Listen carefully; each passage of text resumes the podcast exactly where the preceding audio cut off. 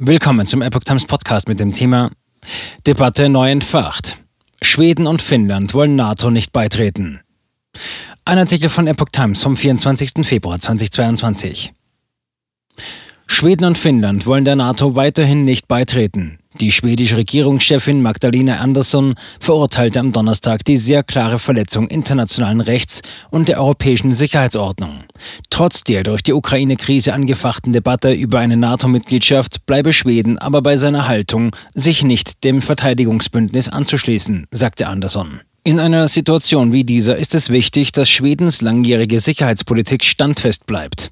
Dass wir berechenbar und klar sind, sagte die sozialdemokratische Regierungschefin.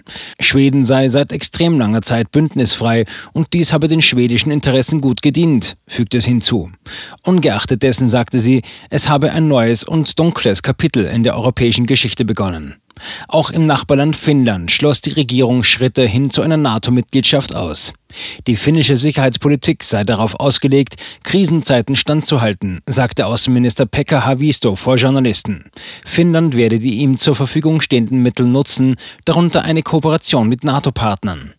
Anders als Schweden hat Finnland eine sogenannte NATO-Option, auf deren Grundlage Helsinki die Möglichkeit zu einem Antrag auf Mitgliedschaft hat, wenn Finnlands Sicherheit dies erforderlich macht, wie Ministerpräsidentin Sanna Marin sagte. Die Frage einer vollwertigen NATO-Mitgliedschaft wurde in den vergangenen Wochen in Finnland bereits diskutiert. Der russische Angriff auf die Ukraine werde die Debatte wahrscheinlich weiter anfachen, sagte Marin.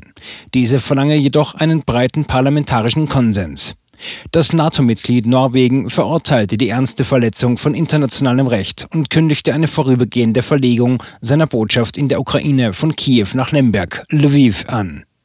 Dänemark bestellte den russischen Botschafter ein, um gegen die Invasion in der Ukraine zu protestieren.